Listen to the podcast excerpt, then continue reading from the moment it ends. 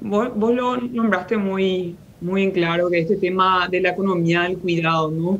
que es algo que no está capturado por los números, ¿no? y, y, y realmente mueve, mueve la economía, porque si uno saca la economía de cuidado, eh, vamos a decir, la economía no puede funcionar, ¿no? porque alguien tiene que cuidar a los hijos de, de los ancianos, de la familia, entonces nosotros cuando miramos un poco, hicimos este diagnóstico, tratamos de básicamente clasificar las, vamos a decir, experiencias eh, regionales en dos categorías, ¿no? Uno era entender un poco cuáles son las condiciones y los esquemas de soporte que pueden existir para apoyar al empleo femenino. Y acá me refiero principalmente a infraestructura de soporte, ¿no?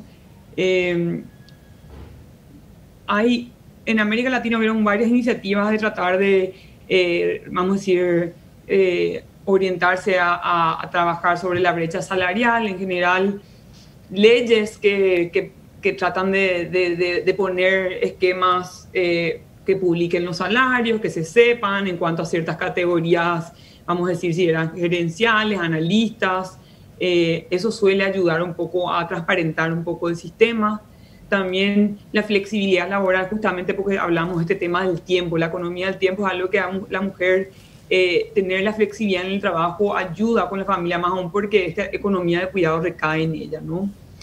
Este tema también de la vivienda, eh, tener sus propias viviendas, ya que la mayoría de las mujeres a veces suelen ser estas mujeres jefas de hogar, tal vez tener programas por lo menos orientados a viviendas sociales que son específicas para ellas eh, el tema de la garantizar el acceso, la cobertura de salud y seguridad social.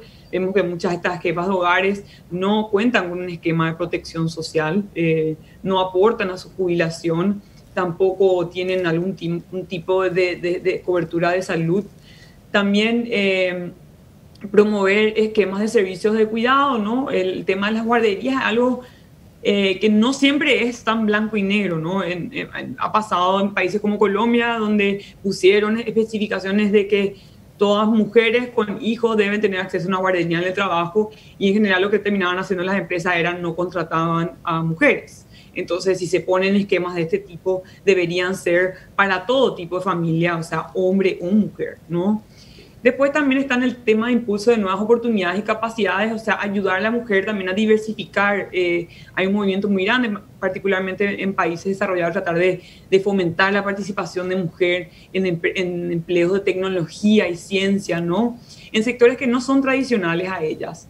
También eh, incorporar figuras de mentoría para básicamente garantizar que la mujer no solamente entra al, al, al, al, área laboral, sino que permanezca, continúe y progrese, porque en general al tener familia o tener un, un familiar que se, que se enferma, uno ve esa, esa carrera interrumpida, entonces tal vez tener un esquema de eso. Y también acceso a herramientas financieras, ya que muchas, la mayoría de los cuentapropistas, cuentapropistas son mujeres, entonces tener herramientas que entiendan un poco eh, e impulsen la, el rol de la mujer en relación a, al cuentapropismo o pymes, etcétera, ¿no?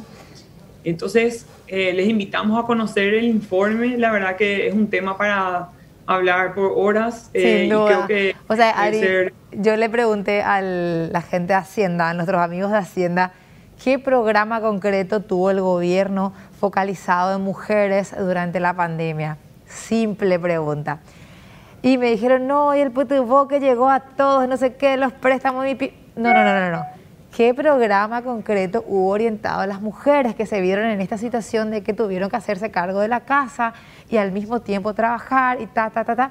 Ninguno. Básicamente la respuesta es, durante la pandemia el gobierno paraguayo no tuvo ni un solo programa enfocado en las mujeres que son justamente el sector eh, vulnerable y son las jefas de.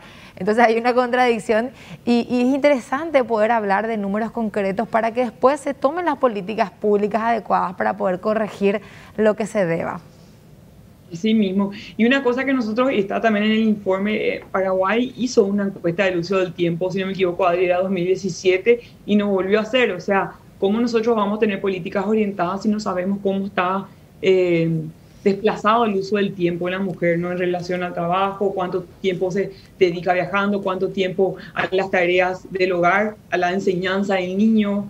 Entonces, la verdad que si no podemos trabajar con números específicos, es muy difícil tener en, eh, políticas públicas calibradas y también no solamente mirar mujeres en una sola categoría, sino en las mujeres que tienen de menores ingresos más vulnerables tienen que tener herramientas específicas porque cuando uno ve, de hecho, cuando presentamos este informe, presentaron un, gráfico donde mostraba eh, cuánta, vamos a decir, cuánto tiempo dedicaba de acuerdo al ingreso al trabajo no remunerado.